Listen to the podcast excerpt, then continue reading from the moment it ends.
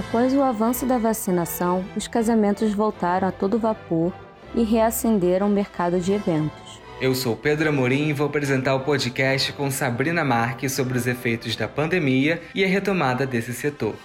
Nossa equipe estava presente na Expo Noiva 2022 no Rio Centro e conversamos com a empreendedora Kátia Cardoso, a fotógrafa Ana Paula Carneiro, o empresário Marcelo Rodrigues e a noiva Jennifer dos Santos. O dia do casamento é uma data planejada pelos noivos e leva meses de organização para o um momento tão esperado. Após o decreto da crise sanitária, os casais que já estavam com data marcada para o registro civil ou religioso tiveram que adiar a comemoração.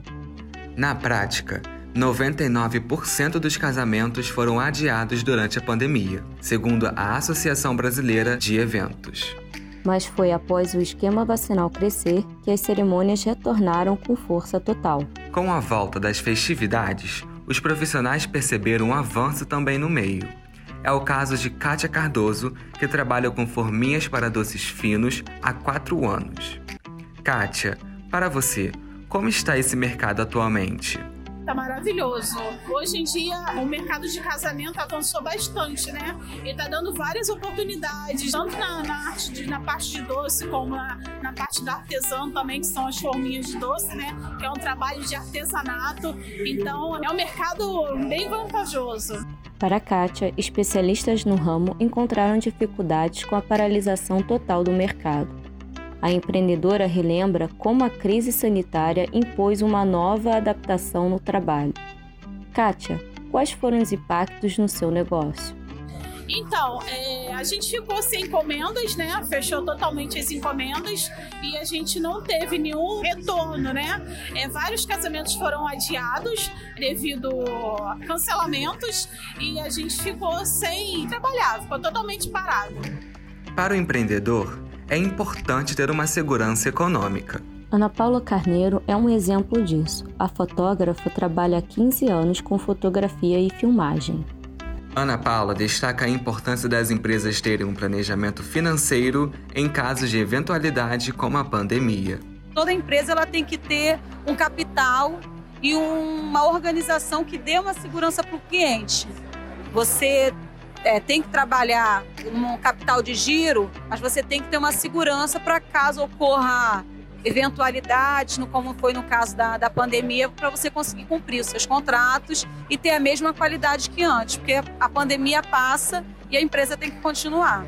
Com a presença do meio online no mercado durante o começo da crise sanitária, muitos empreendedores tiveram que se reformular ao modelo que provocou uma alta no consumo. Dados da pesquisa O Comportamento e Relação de Consumo Online do Brasileiro durante a pandemia, da consultoria Mob Inc., revelou que 70% dos cidadãos aumentaram gastos com compras na internet nos últimos dois anos no Brasil. Quem percebeu esse aumento foi o Marcelo Rodrigues, dono de uma loja de aluguéis de roupa para casamento. As novas tendências surgiram através do meio digital como uma forma de reinventar o cenário. Marcelo, na sua opinião, Houve alguma mudança nesse setor? Aí eu vou falar por mim. Eu praticamente na pandemia, a gente nunca fez desfile online. A gente começou a fazer desfile online, a gente começou a fazer venda online. Eu comecei a fazer atendimentos, que eu faço atendimento das noivas. Voltei a atender nas lojas e com isso eu tô atendendo noivas de fora do país. Hoje eu faço atendimento online com noiva fora do país, então a gente teve que se reinventar.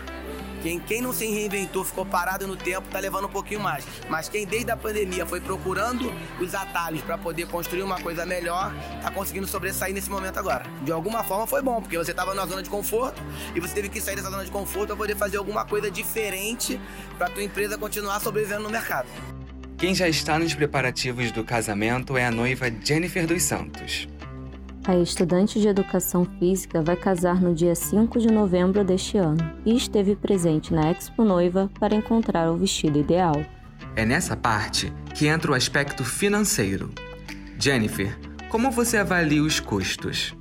Eu acho que em questão de custos varia muito, porque cada um sabe do seu serviço, né? Cada um sabe do seu trabalho e o valor que ele tem, né?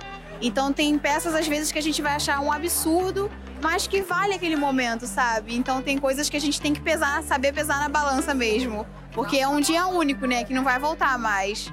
Então são coisas. Tem milhares de coisas que a gente pode sim procurar ver, mais em conta, com certeza, mas tem coisas que a gente se apaixona. Incluindo, por exemplo, o vestido. É uma experiência que a gente se apaixona. E não tem como você comparar o mais barato com algo que você se apaixonou, independente do valor. Os casamentos voltaram e o mercado está aquecido para celebrar o amor. Está chegando ao fim mais um podcast da Rádio Vabarra. E gostaríamos de agradecer a participação dos convidados e ouvintes. E, claro, toda a equipe da Expo Noivas. Apresentação de Sabrina Marques e Pedro Morim, produção e roteiro de Mariana Sabino e Pedro Morim, edição de som de Mariana Sabino coordenador da Rádio Vabarra, professor Anderson Barreto, e coordenação do curso de jornalismo, professora Renata Feital. Rádio Uva Barra.